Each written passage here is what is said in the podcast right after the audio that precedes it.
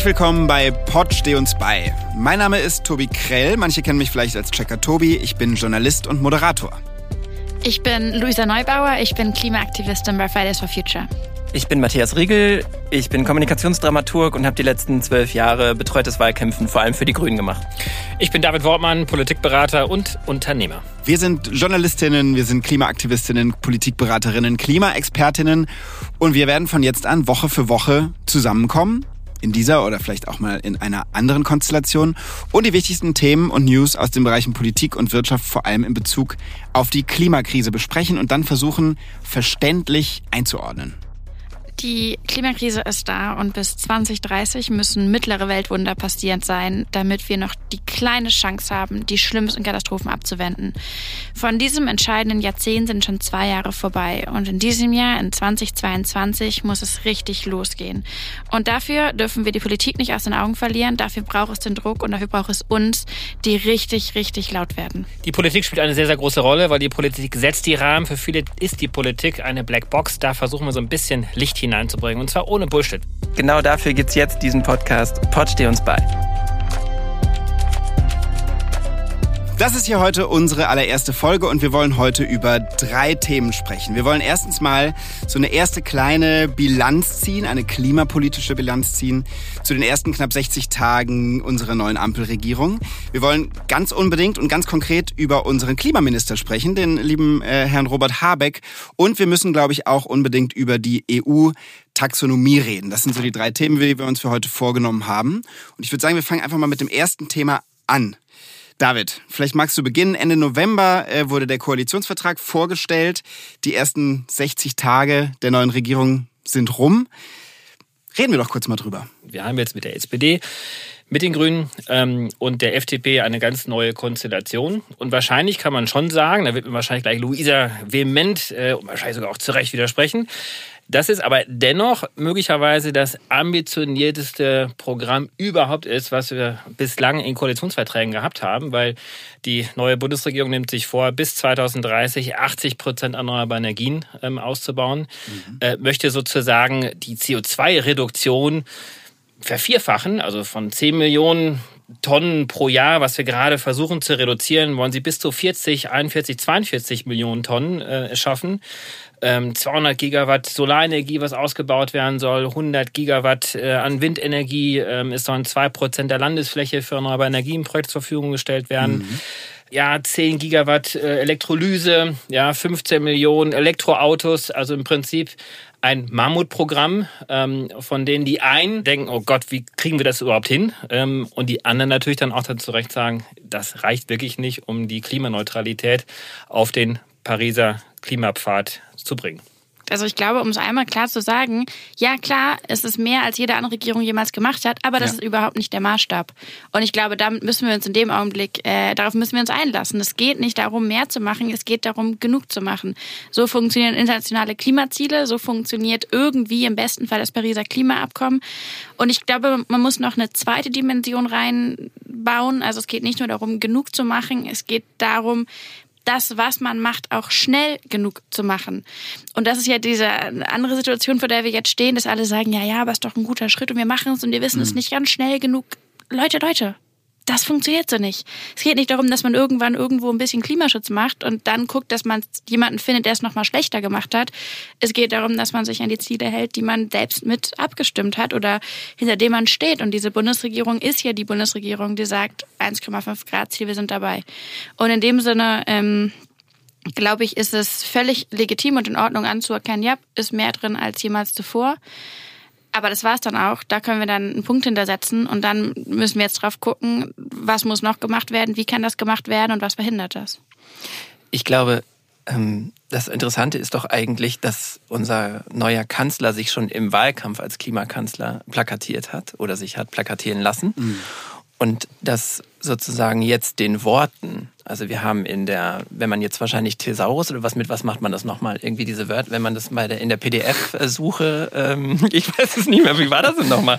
In der Wovon Ja, diese Wörtersuche, so, wenn man ja. jetzt Klima eingeben würde, ja. dann würde wahrscheinlich so viel und das in Vergleich setzen würde mit anderen Koalitionsverträgen oder sonstigen, dann würde man eine Zahl finden, die sagt, okay, ja, der Parad also es hat ein Paradigmenwechsel stattgefunden. Ja. Die Frage ist aber doch, nur darüber zu reden oder nur ähm, mehr darüber zu schreiben oder das in Verbindung zu bringen, also von Klimaaußenpolitik oder oder oder zu sprechen, zeigt ja noch nicht, dass es auch umgesetzt wird, beziehungsweise dass auch wirklich etwas passiert. Ich glaube, allen voran ging es darum in dem Koalitionsvertrag, dass alle sich wohl, also das heißt wohlfühlen, also dass alle also entweder auf einem Parteitag dazu stimmen oder in einer Mitgliederbefragung zustimmen. Ja. Und dafür musste einfach ein Minimum erreicht werden. Ähm, 1,5 Grad steht drin. Ihr könnt euch darauf berufen. Äh, alle können Würde sich ich auch darauf an der Stelle berufen. sagen, und wir können uns darauf berufen, dass wir es erkämpft haben. Also an der Stelle, ne, ich, man übersieht es ja natürlich auch, wenn wir jetzt über den Koalitionsvertrag lästern, was für große Sprünge da drin sind. Aber man muss sich die Prämisse ja auch mal anschauen, weil äh, diese 1,5 Grad ist ja berechnet auf 2045. Und so steht sie auch im Koalitionsvertrag Ja, drin. das stimmt halt leider schon nicht. So, ne? und allein das stimmt ja, schon nicht. Ja. Also wir haben das ja letztes Jahr ja auch schon gehört, dass wir eigentlich äh, krachen dieses Ziel äh, wirklich äh, also daran vorbei äh, laufen und eigentlich 2030 schon die 1,5 Grad Grenze erwischen werden. Also was mich auf jeden Fall sehr beschäftigt, ist die Tatsache, dass wir im Jahr 2022 vor dieser skurrilen Situation stehen, dass mehr Menschen und vor allem mehr Regierungsmitglieder denn je sagen, Klima, Klima, Klima. Die Emissionen im letzten Jahr sind wahrscheinlich um etwa 4,5 Prozent gestiegen. Und die Maßnahmen, die ganz schnell Emissionen reduzieren würden, die fehlen im Koalitionsvertrag. Die hat man da nicht mit reingebaut. Also zum Beispiel ein Tempolimit oder ein Inlandsflugverbot. Das wären ja Sachen, die kann man umsetzen und dann würde man also on the ground schnell sehen, okay, die Emissionen werden effektiv reduziert. Und stattdessen sieht man was, was langfristig super klingt, vor einer sehr kurzfristigen Krise. Ich würde gerne kurz was zu dieser Zeitlichkeit sagen, weil ich finde auch, ja, es wäre total nett, könnten wir uns jetzt erst mal zwei Jahre zurücklehnen und dann chillen wir eine Runde und dann mhm. treffen wir uns irgendwie wieder und dann bilanzieren wir ein bisschen und sagen, wie lief's so bei euch? Und man guckt die auch an und die gucken, geben sich alle wahnsinnig viel Mühe und Robert Habeck rechnet uns Windkraft für Windkraftrad vor, was er alles machen möchte. Man denkt, boah, toll, die gehen zur Arbeit das ist nicht mehr der Modus, in dem wir uns aufhalten können. Wir haben nicht mehr den Luxus, die jetzt mal machen zu lassen und dann zu gucken, was am Ende bei rumkommt. Wir haben im Jahr 2022 schon zwei Jahre verloren von dieser entscheidenden Dekade. Wir haben keine, keinen Monat, keine Woche, keinen Tag zu verlieren und natürlich müssen wir nach 60 Tagen sagen können, wie läuft es bei euch? Und natürlich müssen wir auch an die Regierung signalisieren können, wir stehen unter einem nie dagewesenen Zeitdruck. Und in dem Sinne finde ich erstmal eine Bilanzierung sehr angemessen und ich glaube, das geht auch schon ein Stück weit zumindest. Also wir müssen uns ja auch in Erinnerung rufen, dass die Grünen sicherlich auch als Teil der Wahlkampftaktik dann äh, vor der Wahl ja ein so 100-Tage-Programm vorgelegt haben für den Klimaschutz. Mhm. So, und äh, das, davon hört man eigentlich gar nichts mehr. Ähm, dennoch äh, muss man sich auch fairerweise auch sagen, wie schnell ist denn überhaupt so etwas umsetzbar? Also die Regierung ist ja wirklich erst Anfang Dezember ähm, implementiert worden durch die Vereidigung. Äh, danach sind erst die Ausschüsse äh, bestimmt worden. Ähm, dann äh, gab es Weihnachten und Silvester. Mhm. Ähm, dann gab es die, jetzt Anfang Januar gab es die Klausursitzung der Fraktionen. Ähm, dann am 11. Januar war das ja jetzt, hat äh, dann Habeck das äh, Klimaschutzprogramm vorgelegt,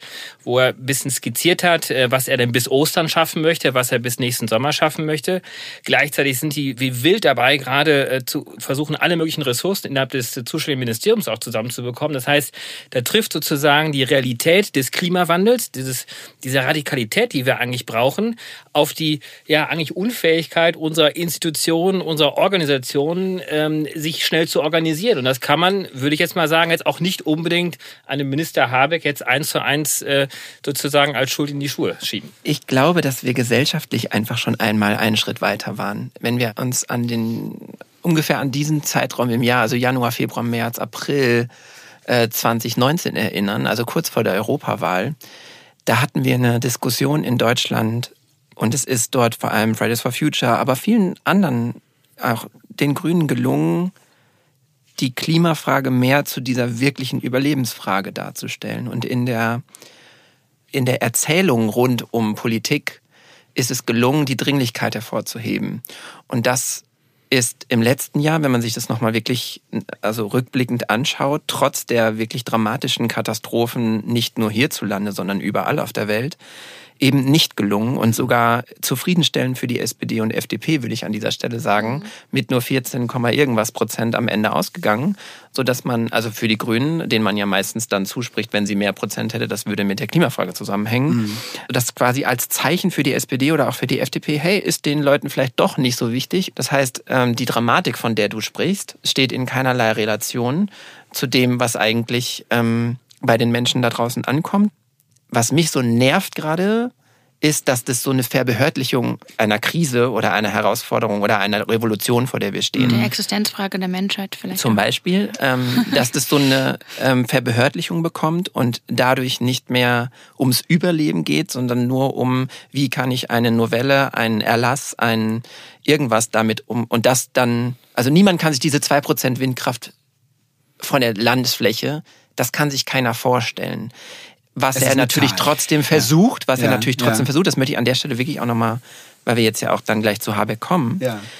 Er hat versprochen, dass er diese Bilanz macht und er hat die Bilanz gemacht. Er hat dann nicht nur, und das finde ich wichtig, die, also es wird maßlos unterschätzt, die Erklärung von Politik.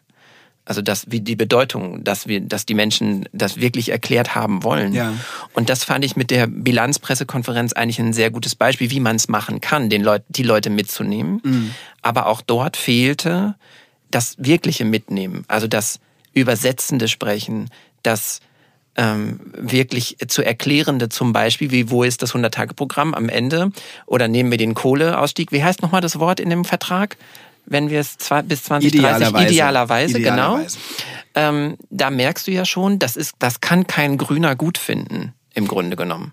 Und trotzdem wird dann. Auch so Menschen, die ein Interesse, ein loses Interesse daran haben, dass wir ökologische Krisen in den Griff bekommen. Klar, da sind die Menschen da draußen, das sind die Leute, Luisa, die du vor allem auf die Straße bringst und die was machen, aber das beschleunigt jetzt ja nicht die Arbeit unserer Regierung. Also wie bringt man denn das überhaupt zusammen? Weil das ist ja eigentlich das, was der Koalitionsvertrag, der jetzt so da steht, in seiner praktischen Umsetzung auch irgendwie hinbekommen muss. Ich versuche das mal so ein bisschen praktisch auszudrücken. Ihr hattet total recht ja auch, mit den Narrativen, mit den Erzählungen und so weiter und so fort.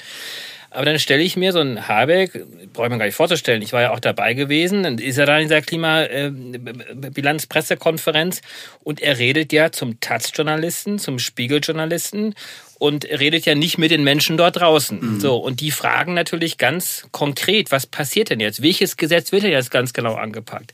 Wie viel Prozent erneuerbare Energien sollen denn jetzt auch kommen? So, und da entsteht natürlich so eine Art Sprache, die dann äh, so ein bisschen auch verloren geht. Und ich glaube, das muss er wahrscheinlich woanders auch ein Stück weit auch wettmachen. Ja? Weil das eine ist ja Politik zu verkaufen, da gebe ich dir total recht. Das ist richtig, richtig wichtig. Und das macht wahrscheinlich Habeck sehr viel besser als seine Vorgänger. Also allein dafür, dass er sich hingestellt gesagt hat, also wir schaffen es wahrscheinlich nicht, die nächsten ein, zwei äh, Jahren das zu machen, sondern das ist hier mal so ein, so ein Reset, das ist die Basis. Das war schon wichtig auch zu tun. Aber auf der anderen Seite konkretisiert sich ja Politik auch in ganz, ganz konkreten Dingen, wie Elektrolyse, ja, Wasserstoff, mhm. das muss irgendwie ran. Mhm. Und äh, so, und ich glaube, da treffen wahrscheinlich verschiedene Realitäten durch. Das erste ist, also wenn wir uns am eine Person im politischen Betrieb in meinen Augen keine Sorgen machen müssen, dass der weiß, wer mit Sprache und guten Bildern arbeitet, dann ist es wirklich Robert Habeck. Und dass der natürlich in der Lage sein muss und auch in der Lage ist, auch in der Bundespressekonferenz, auch wenn er vor Spiegel und Taz-Redakteuren spricht, ähm, an die Menschen gute Botschaften zu senden, das sollten wir eigentlich, das sollten wir wissen. Das ist, glaube ich, gegeben.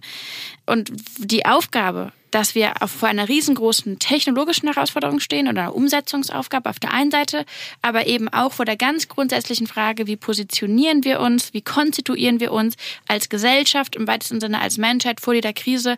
Keine Frage, das sind zwei große Sachen. Was man ja aber gerade macht, ist, man vermischt es. Also man vermischt technologische Fragen mit politischen Fragen und sagt dann, ah, sorry Leute, ähm, Klimaziele können wir übrigens nicht einhalten, ich habe mir die Zahlen angeguckt, weiter geht's, nächster Programmpunkt.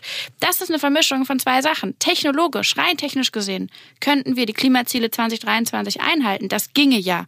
Man muss sich aber politisch dafür entscheiden. Und es ist, glaube ich, gerade eine extrem bequeme Situation, in der sich dann die Politik wiederfindet, weil wir aufgehört haben, die politischen Debatten zu führen, beziehungsweise so tun, als würden wir technische Debatten führen, während wir eigentlich politische Debatten führen. Und auf diesen beiden Ebenen vermischt sich alles, wird auch journalistisch in meinen Augen sehr viel vermischt. Und da öffnet sich eben genau die Tür für eine Regierung dann zu sagen, ja, ähm, wir machen doch und wir tun doch. Und wenn wir noch ein bisschen weiter uns reingraben in die Dokumente, dann vergessen wir auch, warum wir das machen und, glaub, und dass genau die Krise eigentlich rast und dass wir gerade gar keine Antworten haben. Wenn man sagen möchte, fair bleiben, dann frage ich mich natürlich, wem gegenüber? Gegenüber. Fair bleiben den Leuten gegenüber, die darunter leiden. Fair bleiben den Leuten, den jungen Leuten, den Leuten, so, die vor dieser Krise stehen. Aber wenn man wirklich dann sich die Zahlen mal genauer anschaut, also man muss ja am Ende auch über Zahlen auch sprechen. Ne? Ich meine, um diese Klimaneutralität bis 2035, was ihr von Fridays for Future auch vorschlagt, was ja auch richtig ist, zu erreichen, müssten die Ausbauziele für Solarenergie nicht 200 Gigawatt sein, sondern wahrscheinlich 350 Gigawatt. Oder in Windenergie sind es nicht vielleicht 100 Gigawatt, sondern 150 Gigawatt in den nächsten mhm. acht Jahren. Mhm. So, und das kann Habeck nicht alleine. Da muss vor Ort der Bürgermeister mitziehen und so weiter und so fort. Aber wäre es dann nicht der Moment, das zu artikulieren? Also klar zu machen, Leute, das sind die Hebel, die wir gerade bedienen. Das sind die Hebel, die wir umlegen.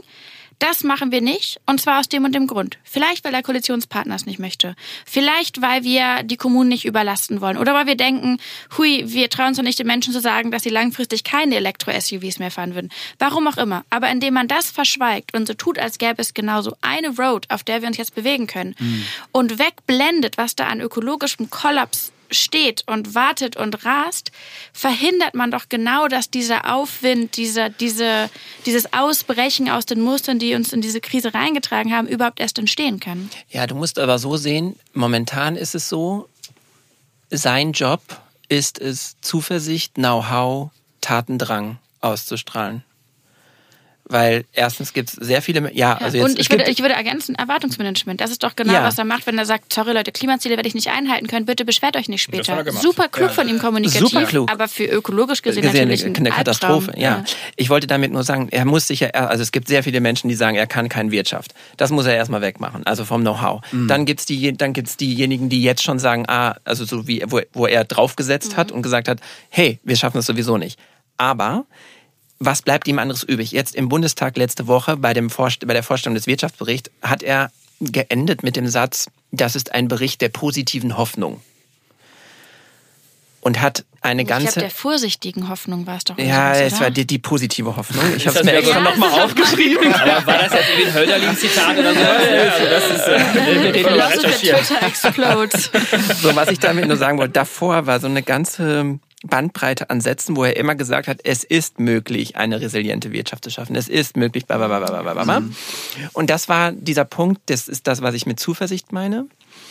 Und für diesen Pfad scheint er sich entschieden zu haben, diesen jetzt zu gehen. Und das hat was mit, das ist für ihn wahrscheinlich jetzt die, die Artikulation des Aufbruchs, ähm, was wenn man das jetzt sozusagen aus dem Rahmen des, mit der Perspektive des Vermissens aufguckt, dann sehe ich halt dort, jetzt wäre ja die Chance gewesen, die Dramatik der Situation wirklich deutlich zu machen. Nicht nur auf den Plan zu zeigen und zu sagen, übrigens, wenn wir hier sind, haben wir 200 Tonnen zu viel ausgestoßen, sondern wirklich sozusagen auch in der Sprache, gerade weil er so gut mit Sprache umgehen kann, in der, also eine wirkliche Radikalität vielleicht sogar auch auszudrücken. Das traute sich aber auch schon der Koalitionsvertrag nicht und das mag verschiedenste Gründe haben. Ähm, ich glaube, ich bin da ganz bei David, erstmal noch Zeit geben, weil wir dürfen nicht vergessen, dass was er versucht, das meinte ich mit diesem, dass er schon in der Bilanz sehr ehrlich war, dass er zum Beispiel in dem Wirtschaftsbericht jetzt eben das nicht ein klassischer Wirtschaftsbericht, den man ja, also der fertig war, als die Regierung angefangen hat. Das möchte ich bitte an der Stelle noch mal einmal sagen. Auch, ja? Er hat ihn über die Feiertage vollständig umschreiben lassen, um dieses neue Kapitel, was auch wiederum kritisiert wird, ähm, mit reinzunehmen, wo soziale Faktoren, Bildungsfaktoren etc. mit einbezogen werden, damit die Wohlstandsfrage in Deutschland anders oder die Wachstumsfrage, die Frage nach Wachstum und Wohlstand anders definiert wird. So, und jetzt könnte man sagen, ah, alles noch nicht gut genug. Jetzt muss man aber an der Stelle auch so fair sein, sich mal zurück, also ich begleite Robert ja schon seit, also Robert Habeck jetzt seit über zehn Jahren. Es ist ein gewisses Muster erkennbar, dass etwas vorbereitet wird. Ja, also mhm. das, also das sozusagen ein Schritt nach dem nächsten. Und jetzt sich eher für die Zuversicht und den Tatendrang und das Know-how zu entscheiden, mag damit zusammen. Es wurde angekündigt, das Osterpaket, das Sommerpaket, dass man sozusagen erst noch drauf satteln will, beziehungsweise es vielleicht auch ganz gut ist jetzt am Anfang erstmal noch, wo sowieso schon rumherum um die Botschaften, also jetzt Corona-Botschaften sowieso schon so schlimm sind, dass ich jetzt nicht da auch noch die Radikalitätskeule raushole. Aber um, Tobi, um noch einmal zu dieser Frage von den 100 Tagen zurückzukommen ja. oder den 60 Tagen, wenn wir sagen, ey, lass uns doch mal gucken, was da passiert ist und dann ne, von euch äh, jetzt hier rechts und links die Einwürfe kommen, nee, wir müssen ja vielleicht noch ein bisschen chillen. Lass uns mal drauf gucken, was dann gemacht wurde in den letzten 60 Tagen. Und da, also, sorry Leute, aber man hat erstmal eingeräumt, man wird die Klimaziele nicht einhalten, was wie gesagt Erwartungsmanagement ist, mhm. im, im Sinne einer Regierung, die jetzt natürlich den Druck aus der Sache rausgenommen hat oder zumindest hofft, das zu tun, dann hat man es nicht geschafft, eindeutig und klare Position zu beziehen zur europäischen Taxonomie. Sprechen wir noch später drüber. Richtig. Das hat sich dann jetzt mittlerweile so ein bisschen überholt, da hat sich Steffi Lemke jetzt nochmal eingeschaltet und so. Aber zunächst einmal mussten wir befürchten, dass die Bundesregierung ähm, bis zum Ende hin hinter einer EU-Taxonomie steht, die Erdgas als grün labeln möchte, was von ExpertInnen eindeutig als größtes Greenwashing überhaupt bezeichnet wird. Und dann, während das sozusagen vor sich rumrödelte und wir haben ja wirklich keine Knappheit an Krisen gerade, müssen wir in, in den Osten gucken und stellen fest, dass wir mit einer Bundesregierung hier gerade starten, die sich überhaupt nicht zu schade ist, sich überall vorne und hinten und oben und unten Klimakanzler hinzustellen, aber dann keine gefestigte, einheitliche Position gegen Nord Stream 2 formulieren kann, selbst wenn da kriegerische Konflikte drohen. Und das ist wirklich atemberaubend. Da muss man sich wirklich fragen, was bringt denn da noch das Windrad von Robert Habeck, wenn die SPD insbesondere und andere und vielleicht sind es auch nur Teile der SPD, fair enough, da mit ihrem, mit ihrem Erdgaszug ranrauschen und um jeden Preis diesen, diesen ideologischen Verstrickungen nachhängen. Das ist äh, das atemberaubend. Das hat man auch geschafft in nur 60 Tagen. Also in dem Sinne finde ich es nach wie vor sehr legitim und sehr notwendig, dass wir diesen Zeitraum, den wir haben, jede Woche, Woche für Woche wirklich überprüfen und gucken, was ist da gelaufen. Eigentlich ist die Frage der Klimakrise viel zu groß überhaupt für einen Koalitionsvertrag und sie ist damit auch zu groß für Behörden. Und mhm. wir sehen es an Corona und, ich will, wir wollen darüber nicht abriften, aber das Vertrauen wird verspielt und davor habe ich Angst, dass sozusagen dieses nachvollziehbare Zuversichts- und äh, Tatendrang-Moment, der gerade aus, der versucht wird auszustrahlen, dass der einfach sich selbst überholt, weil es weder Zeit und in sich zusammenfällt, ja. weil es weder Zeit noch einen Plan gibt. So, wir haben schon sehr viel gesprochen, natürlich auch über Robert Habeck. Lass uns trotzdem mal noch konkreter über unseren neuen Klimaminister sprechen und vielleicht auch, äh, Luisa, über die Frage, Klimaministerium gab es vorher gar nicht. Jetzt haben wir ein Klimaministerium. Robert Habeck ist Superminister Wirtschaft und Klima. Ist das schon, ist das schon ein Start? Ähm, und wie, wie macht er sich deiner Meinung nach bisher? Ja. Ähm, Tiefes Durchhaben. Genau, also ich glaube, auch da, lass uns vielleicht ein bisschen Dimensionen auseinanderhalten. Das eine ist so eine rein bürokratische Frage, kann man so ein Ministerium bewältigen, wie er da jetzt vor sich hat? Mhm. So ein Koloss, Robert Habeck hat jetzt so viele Aufgabenbereiche, dass die europäischen MinisterInnen, mit denen er praktisch immer wieder alleine aus dem EU-Ausland verhandeln muss, das sind so viele. Ich glaube, rein technisch, bürokratisch gesehen ist das auf jeden Fall ein Versuch wert, zu sagen, man bringt mal alles zusammen und sorgt dafür, dass diese Kompetenzen eben in einem Haus sind, wie man so ähm, fachlich sagt. Aber mir ist das ein Rätsel, wie das zu bewältigen sein soll. Ähm, er hat sich ja viele Leute mitgenommen, die ihm da zur Seite stehen können, aber eben auch viele Leute, die so einen Job noch nie gemacht haben. Also wenn wir die Staatssekretäre angucken, Sven Giegold ist zum Beispiel einer, also der war halt auch nicht Staatssekretär und das heißt, das sagt er auch selbst, da steht man dann halt und muss ganz viele Sachen machen in einem Haus, wo viele der Mitarbeitenden hier schon ganz lange sitzen und genau wissen, wie es funktioniert und man ist dann deren Chef und weiß gar nicht, wo vorne und hinten ist. Mhm. Es gibt diese, die, eine Art technische Dimension und da muss man sich fragen, was kann überhaupt so ein Haus leisten? Was kann ein Ministerium wie das leisten? Es gibt unglaublich viele Menschen, dann aber pro Aufgabe relativ wenig dann doch wieder. Und das alles unter dem Zeitdruck, in dem wir stehen, holla die Waldfee, keine Ahnung, äh, Mittagspausen gibt es ja bestimmt nicht. Und auf der anderen Seite ist ja aber natürlich die Frage, was macht man draus und muss nicht auch der Anspruch im Raum stehen können, dass man sagt, okay, es braucht doch einen Rahmen, der das fassen kann, was wir an Krise vor uns haben. Und ich glaube nicht, dass es, also, oder für mich funktioniert es nicht, sozusagen jetzt vor, im Vorfeld schon sozusagen so entschuldigend durch die Welt zu laufen und zu sagen, sorry Leute, wir sind irgendwie ne, die, die modernste Gesellschaft, die man jemals hat, aber wir verzweifeln leider daran, die Werkzeuge zu finden, die es braucht in dieser Demokratie, um der Krise, die wiederum uns als Gesellschaft und als Demokratie in Frage stellt, anzugehen. Und da muss man sich im Zweifel eben auch sehr klar fragen, okay, was bräuchten wir denn? Matthias, du hast ja lange mit Habeck gearbeitet und überhaupt vor was steht er denn da jetzt gerade? Wie ist es denn für diesen Klimaminister überhaupt alles machbar? Man muss einmal mehr ausholen. Mhm, Man darf nämlich nicht vergessen, dass vor, diesem, vor dieser Übernahme eines Kolosses, würde ich mal sagen, ja. oder eines Tankerschiffs noch wahnsinnig zermürbende Koalitionsverhandlungen standen und davor ungefähr ein Horrorwahlkampf, ein halbes Jahr, ja.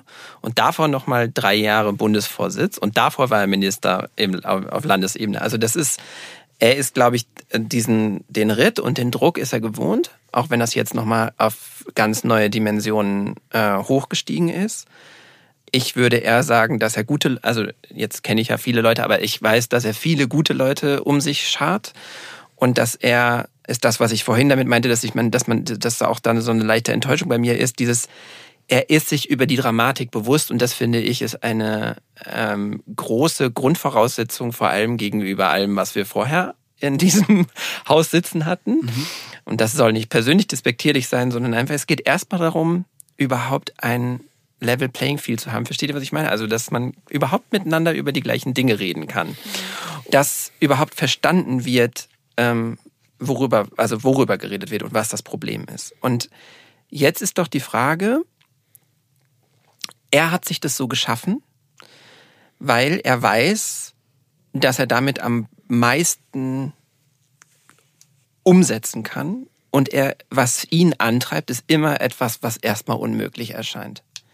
Also da brauchst du dir nur die Buchtitel angucken, die letzten beiden, Wer wagt beginnt oder äh, Wer wir sein könnten. Also sozusagen sich wirklich Großes vorzunehmen, daraus zieht er Kraft. Mhm. Und jetzt ist es an euch, an uns, an der Gesellschaft, dieses Make It Count nochmal viel stärker nach draußen, also viel stärker hochzuheben, also ihn darin zu bemessen, aber ihn vielleicht auch, und das ist auch, finde ich auch wichtig, ein Stück weit zu unterstützen. Das meine ich nicht, also auch eine Kritik kann eine Art Unterstützung sein. Ich will damit nur sagen, das ist ein Mammutding. Ist da nicht eine Gefahr, oder siehst du da nicht auch eine Gefahr, dass jetzt alle Leute den, äh, den Robert mit seinem Klimaprojekt angucken. Und man sieht da so viel Vergeblichkeit und so viel Versuchen und das wirkt alles so wahnsinnig sympathisch. Und man denkt, oh Mensch, der meint es doch so gut und der versteht ja auch, woran wir sind, dass man darüber hinaus vergisst, das ist sozusagen, das ist völlig egal, ob es irgendwer extrem gut meint oder sich extrem anstrengt, weil entscheidend ist, was am Ende bei rumkommt.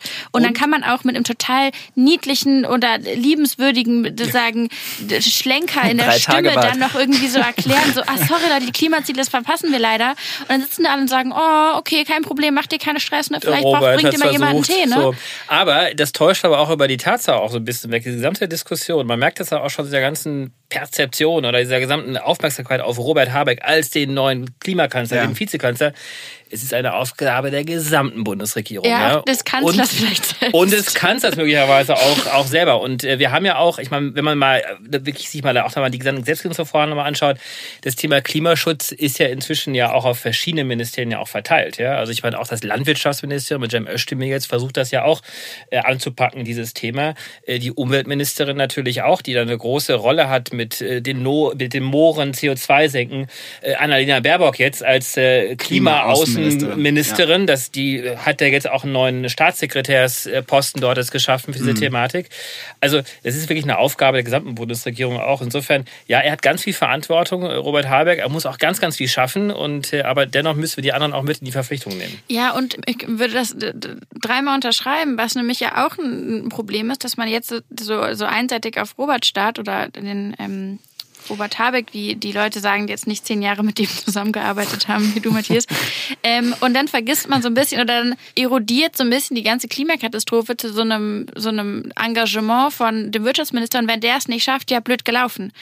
Und das, was das, sozusagen der dezentrale Charakter von der Transformation, vor der wir stehen, die wird, der wird in meinen Augen gerade sehr überschattet von diesem sehr einseitigen Blick in Anführungszeichen nach oben zu diesem Ministerium. Ich glaube, was ich da und das ist jetzt wieder eine Hoffnung, aber er hat ja von der positiven Hoffnung gesprochen. Es gibt sogenannte Robert-Momente, so nenne ich die. Ähm, und letztes Jahr gab es einen in einer äh, Maischberger Sendung, wo er die Moderatorin äh, aus jeglichem Konzept äh, gebracht hat, als er sagte, wenn wir das hier nicht schaffen, dann schaffen wir das halt nicht.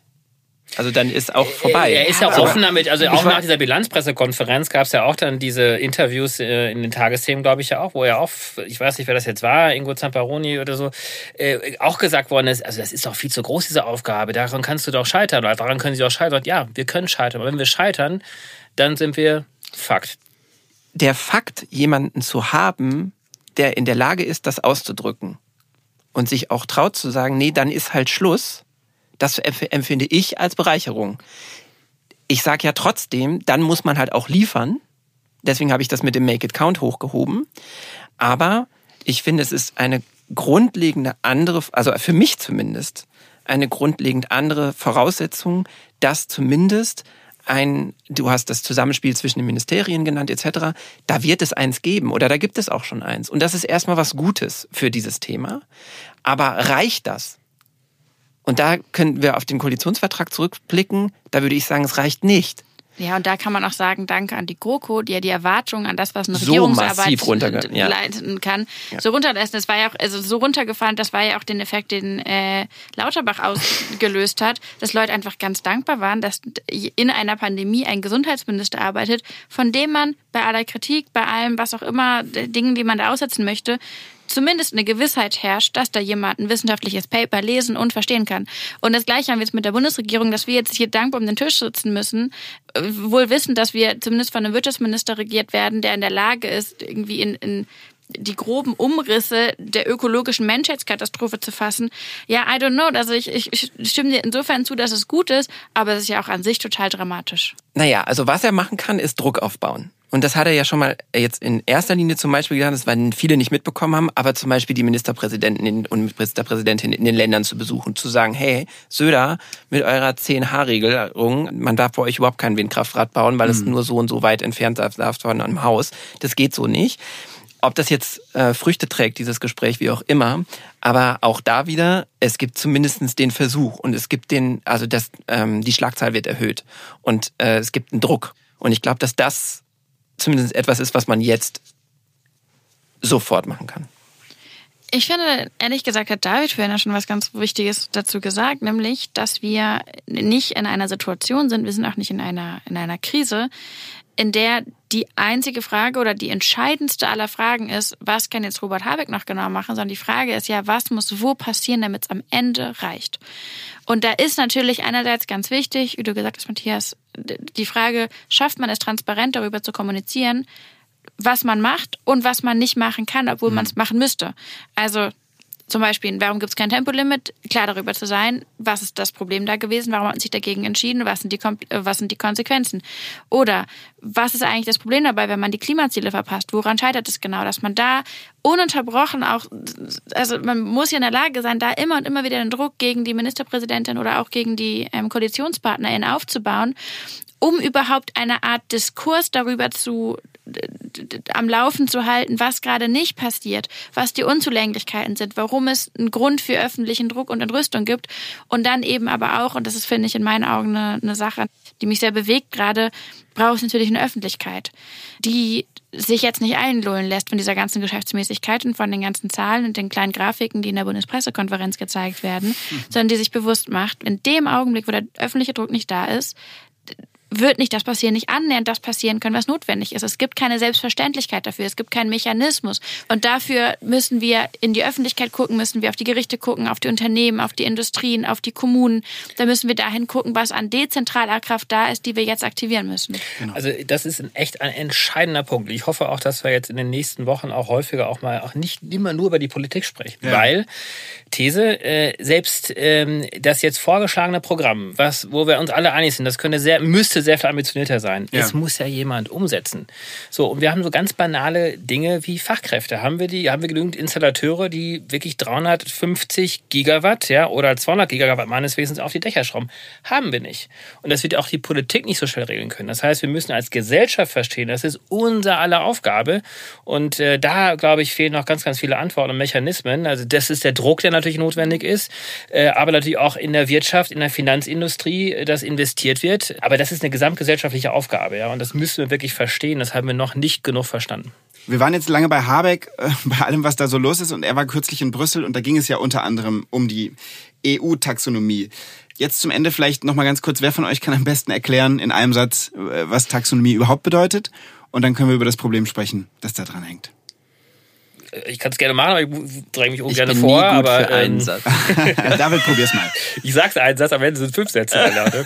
Also eigentlich ist die Taxonomie eine unglaublich sinnvolle, tolle Einrichtung, die in dem Fall bedeutet, die Taxonomie setzt gewisse Kriterien, Nachhaltigkeitskriterien voraus, ähm, damit man überhaupt gewisse Vorteile hat, in gewisse Technologien auch zu investieren. Nur, wenn jetzt in dieser Taxonomieverordnung, was jetzt vorgeschlagen worden ist, Atomenergie und auch Erdgas mit drin ist, werden sozusagen über Nachhaltigkeitsgelder Technologien gefördert, von denen wir wahrscheinlich alle, wie wir hier sitzen, sagen, das sind keine nachhaltigen Technologien. Richtig. Und vielleicht kann man noch da, dazu fügen, also diese Debatte um die Taxonomie, die hat sich sehr lange gezogen, ne? über ein Jahr.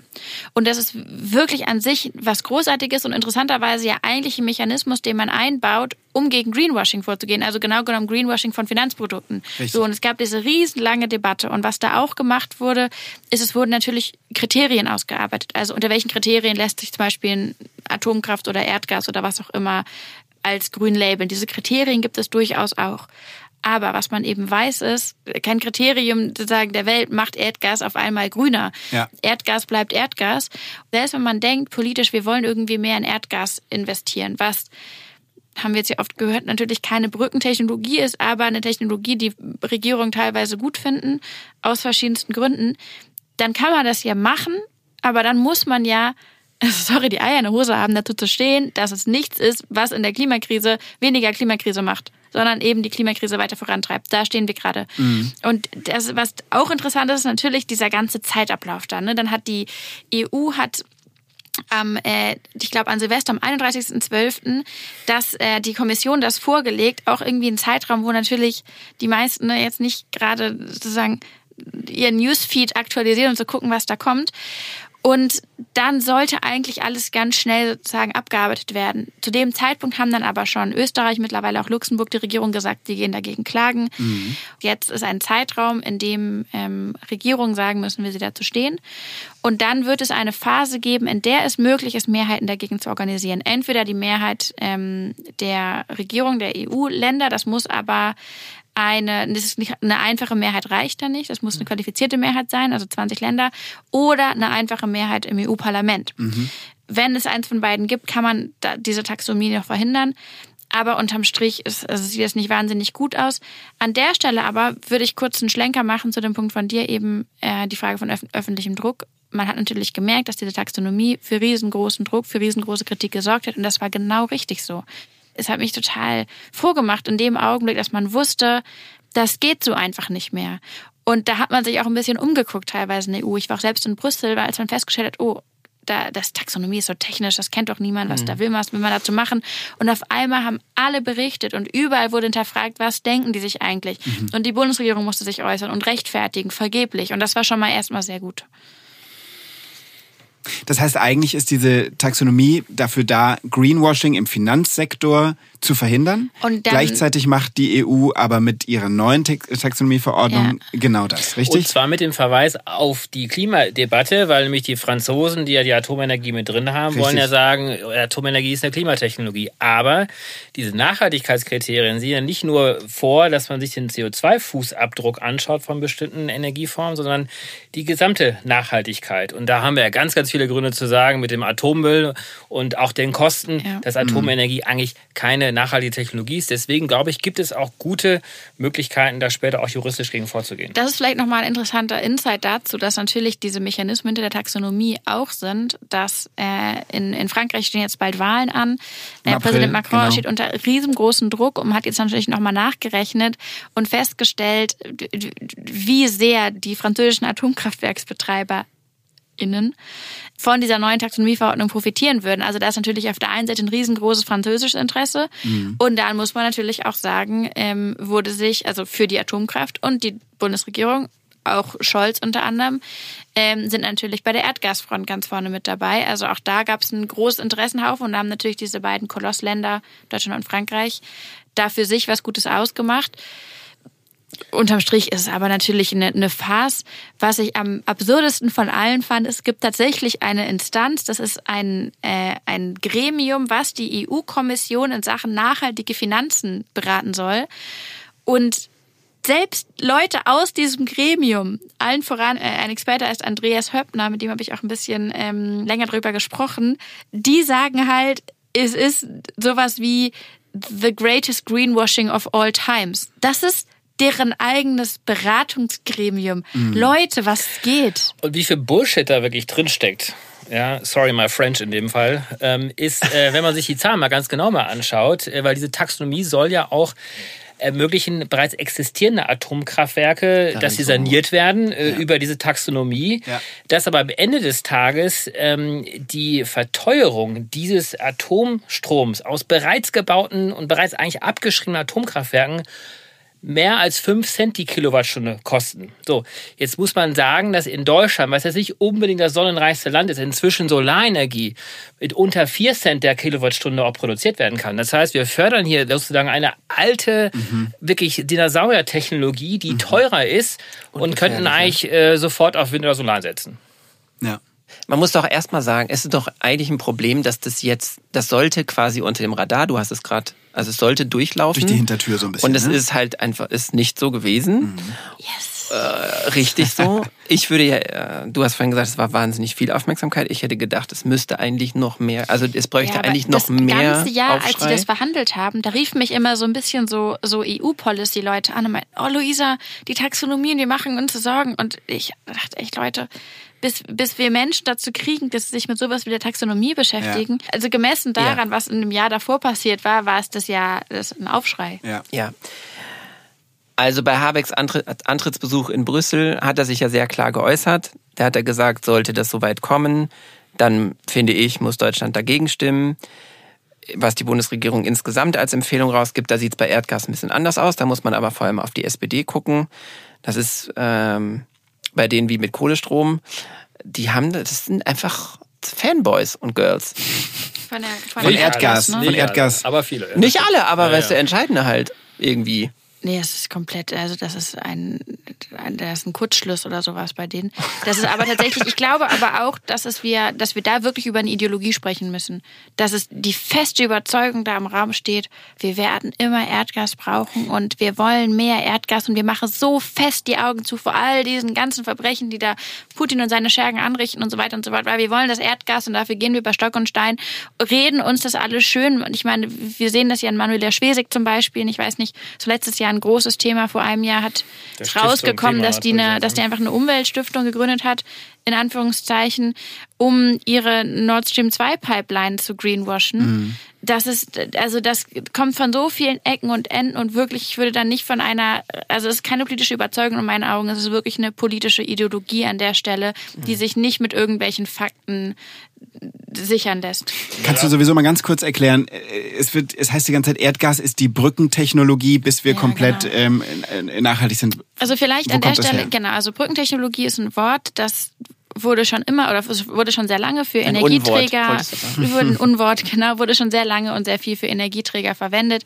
Unter anderem hat man mal Braunkohle als Übergangstechnologie bezeichnet oder auch Atomkraft. Mhm. Und was man damit implizieren möchte, ist so ein bisschen, ja, dass, dass zum Beispiel Erdgas sowas hat wie eine Übergangsjacke. Also es ist, es ist warm, es ist Sommer wie, und dann haben wir, kommt der, Wind, der Herbst und dann ziehen wir kurz unsere Übergangsjacke an, bevor der Winter kommt. Und das Ganze hat was so was locker flockiges, ohne irgendwelche Nebenkosten. Man hat halt irgendwie noch eine Übergangsjacke, dann hat man noch eine Übergangstechnologie. Was man sich bewusst machen muss, wenn man heute Infrastruktur, fossile Infrastruktur ausbaut, dann muss die Jahrzehnte laufen, bevor die sich rentiert. Mhm. Wir müssen aber Mitte der 2030er Jahre mehr oder weniger klimaneutral sein. Und natürlich ist klar, wir werden länger Erdgas nutzen, als wir jetzt zum Beispiel noch Kohlestrom nutzen mhm. werden.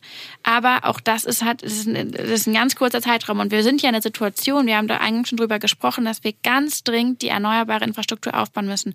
Und viele der Energiepläne der Bundesregierung fußen ja auch auf unfassbare Mengen von erneuerbaren Strom, wenn wir zum Beispiel von Wasserstoff sprechen. Also für diese ganze sozusagen Wasserstoffproduktion brauchen wir eben diese Kapazitäten in Erneuerbaren. Das heißt, man muss muss natürlich jetzt den Sprung machen zu sagen, wir landen, also sagen wir, wir platzieren nicht Geld, was dann mehr oder weniger verloren ist und vor allem ja immer wieder die Klimakrise vorantreibt, in die fossilen, sondern gehen direkt in die Erneuerbaren. Und was man auch an der Stelle tut, ich bin ja heute in so einem Differenzierungsmodus, man verwechselt auch komplett die Debatten. Also dann sagt man, nee, dann bauen wir, kein Problem, wir brauchen dann Erdgasrohr hin und dann, sobald wir Wasserstoff haben, fließt der Wasserstoff durch. Genau. Und auch an der Stelle ja. so ein friendly reminder, Wasserstoff das ist ein das ist etwas, das diffundiert durch Stahl durch. Also Erdgasinfrastruktur ist überhaupt nicht per se geeignet, um mit Wasserstoff hantieren zu können. Mhm. Die Aufrüstung, Umrüstung, wenn es überhaupt möglich ist, sind unglaublich aufwendig. Das ist nicht so ein kleiner Switch, wo wir einen Schalter umlegen. Also wenn investiert werden muss, und die Bundesregierung hat sich ja das mal durchkalkuliert, das sind ungefähr 18 Milliarden Euro, die in Gasinfrastruktur gebaut werden muss. Das wären Stranded Investments, wenn das nicht gleich so ausgelegt werden würde, dass möglicherweise später auch grüner Wasserstoff auch ja. darüber transportiert und genutzt werden könnte. Allerdings, da hast du den Hinweis ja auch gerade schon gegeben, Luisa, wir müssen ja unglaublich viel erneuerbare Energien auch weiter auf- und ausbauen. Die Zahlen haben wir auch verschiedentlich ja auch schon genannt. Was wir nicht machen, auch in dieser Runde noch nicht so richtig, ist, äh, wir müssen auch darüber nachdenken, dass wir überhaupt unseren gesamten Energiehunger auch so ein bisschen herunterschrauben. Das heißt, wir müssen oh, sehr viel like energieeffizienter werden. So. Und äh, das heißt, äh, die Gefahr ist natürlich jetzt mit dieser Taxonomie, dass jetzt eine Infrastruktur gefördert wird, die eigentlich in, ähm, rechnen wir nach, ja, in 13 Jahren eigentlich gar nicht mehr genutzt werden dürfte. Das heißt, wir werden dann wieder 2035 die Situation haben, dass auf einmal die Gasinfrastrukturbetreiber sich dorthin stellen und sagen, ja, ihr habt doch gewollt, dass wir hier rein investieren. Mhm. Jetzt dürfen wir nicht mehr, jetzt brauchen wir große Entschädigungszahlungen. Das ist mhm. nämlich genau das Gleiche mhm. gewesen, was beim Kohlekompromiss ja auch der Fall gewesen ist. Also da widerspricht sich unglaublich viel und ich glaube, das kann man der Bundesregierung wirklich zum Vorwurf Und was da an Mythen auch von ja, Primetime, Tagesschau-Niveau ja. sozusagen ja. Menschen transportiert werden, wie oft ich in Interviews von sehr seriösen Medien gefragt werde, aber wie wollen Sie denn, wie wollen Sie, also dann denke ich auch mal, Leute, ja stimmt, ich in meiner Freizeit, äh, die Energie Energieversorgung sicherstellen. Wir steigen doch schon aus der Atomkraft auf. Und da denke ich, boah, Leute, ist es so viel zu verlangt, sich das einmal anzugucken, ein bisschen wirklich mal auf die Fakten zu gucken, auf die Lage, wie sie vor uns ist. Die Feststellung, natürlich kann man aus Kohle und Atom aussteigen. Nicht von heute auf morgen, redet auch niemand von, ja. aber eben Ausstiege, die organisiert sind. Dann muss man sich ganz große Fragen von suffizienter Energieeffizienz stellen. Und da muss man sich natürlich fragen, wie organisiert man das, der Strom bei denen landet, die sie brauchen. Das sind dann sozusagen Netzfragen, Verteilungsfragen, dann braucht, stellen sich Speicherfragen. Man weiß aber auch, und das zeigen wirklich Studien nach Studien nach Studien, es braucht zum Beispiel in Deutschland nicht mehr Erdgas, sondern es braucht eine intelligente Verteilung von dem, was wir haben und einen rasanten Ausbau und mhm. gute Speicherung. Es wäre so hilfreich, würde man anfangen, die technische und die politische Debatte voneinander zu trennen. Und zum Beispiel braucht es das zusätzliche Erdgas aus Nord Stream 2 nicht. Das, ich weiß aber selbst nicht, ob das die Leute wissen, die dieses Ding bauen. Aber vielleicht, um auch mal so ein bisschen Werbung hier für unsere Gesprächsrunde zu machen, da sehe ich auch so ein bisschen Sinn und Zweck auch unserer äh, Unterhaltung auch hier drin. Also Absolut. Also, dass wir diesen Raum auch geben, um so ein bisschen über diese Interaktion zwischen dem politischen, oh, technischen, ja. wirtschaftlichen System auch zu bringen und vielleicht ein bisschen mehr in die genau, Tiefe zu und gehen. Ja, ja, und vielleicht auch einmal sozusagen auch diese Differenzierung zu machen, weil wir sind ja an einem glücklichen Punkt, dass nicht sozusagen die Erwähnung des Wortes Klima an sich schon Erfolg sein muss, sondern wir können diese harten Debatten führen und wir können uns ganz technische Fragen stellen, wir können uns politische Fragen stellen, aber dass man also dass diese Dimensionen gerade drohen, so dermaßen vermengt zu werden, bis wir alle davor stehen und sagen, ach so, es geht anscheinend nicht anders, bis sich so ein Ohnmachtsgefühl eigentlich auf allen Seiten breit macht, das kann man hoffentlich noch ein bisschen gerade biegen und wir können es ja im besten Fall auch ein bisschen verhindern. Und das werden wir hier in den nächsten Wochen machen, denn wir gehen ja nicht weg, sondern wir kommen Woche für Woche wieder. Wir bleiben auf jeden Fall dran und ähm, in, sind in unterschiedlicher Runde ab jetzt Woche für Woche hier. Mir hat es großen Spaß gemacht, danke euch sehr. Danke. Danke, danke. Tschüssi. Ciao. Eine schöne Woche alle. Vielen Dank euch. Das war Podsteh und 2. Abonniert uns gerne überall, wo ihr eure Podcasts so hört. Falls es euch gefallen hat, nächste Woche Donnerstag kommt die neue Folge raus. Und bis dahin, vielen Dank fürs Zuhören und bis nächste Woche. Wenn ihr zu den Themen, die wir heute hier besprochen haben, noch was nachlesen wollt oder ein bisschen vertiefen wollt, dann guckt doch bitte in die Show Notes, wo wir jede Woche Links zu Artikeln, Studien und weiteren Quellen für euch zusammenstellen. Fragen, Anregungen, Lob und gern auch Kritik bitte an potsteh uns bei at studio-bummens.de. Pod Steh uns bei ist eine Produktion von Studio Bummens und K2H. Produktion und Redaktion Anna Mielke, Kate Kubel und Dimitrios Georgoulis. Executive Producer bei Studio Bummens Tobias Baukage und bei K2H Moritz Hohenfeld. Musik Simon Fronzek. Ton und Schnitt Mia Becker. Danke für die Inspiration an Lars Jessen und an John John, Tommy und Dan.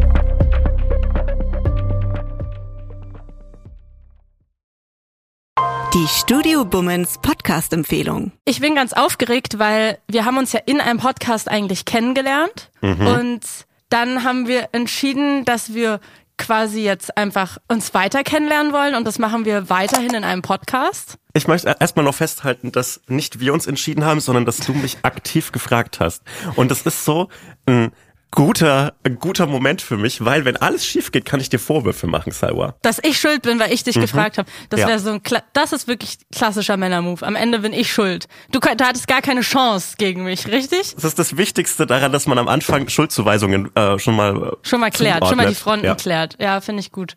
Hallo und herzlich willkommen, finde ich die Podcast-Phrase. Das sagen die immer. Hä, was willst du denn sagen? Was willst du? Ich was, möchte was sagen, sagen wir? Was, wir haben uns was noch gar Extravagantes. Nicht, wir haben uns noch nichts überlegt, wie wir die Menschen, die hoffentlich das hören werden, wie wir die begrüßen. Förmlich, Handschlag, würde hey, ich sagen. Hey, yo. Wenn wir in einem Raum aufzeichnen, können wir uns ja auch immer so abklatschen. Und dann ist quasi der Klatscher der Start für den Podcast. Wie findest du das? Wie fändest du, wie fändest du es, wenn man so, äh, wie so, wie so Studenten im oh. ersten Semester so auf den Tisch klopft? Hey Leute, na? Nee, das ist komplett scheiße. Nee, das funktioniert irgendwie nicht. Kleiner Vorschlag, wie wär's mit Hallo? Hey Hotzo, ich freue mich sehr. Wir machen einen Podcast zusammen. Das Schwierige an einem Podcast ist es wie mit einem Hut, finde ich. Wenn du erst, den ersten Tag einen Hut trägst, ist es weird. Wenn du immer einen Hut trägst, ist es absolut okay zum Beispiel so Ray Garvey, der hat immer einen Hut auf und da wundert man sich auch nicht. Aber der erste Tag, an dem Ray Garvey einen Hut auf hatte, war weird. Ich bin dafür, dass wir in Zukunft mit Klopfen begrüßen und ab dem Moment, wo wir einen Podcast haben, auch einen Hut tragen. Es gibt, glaube ich, vier Millionen Einwohner Berlins und ich glaube, genauso viele Podcast-Ideen stehen an jedem Tag. Ja, und eine davon sitzt hier gerade. Warte, warte, einen Satz möchte ich noch haben. Salva, und deshalb machen wir zusammen einen Podcast. Hotzo, ich freue mich drauf. Das wird gut. Von Studio Bummens, Hotz und Humsi. Immer samstags. Überall, wo es Podcasts gibt.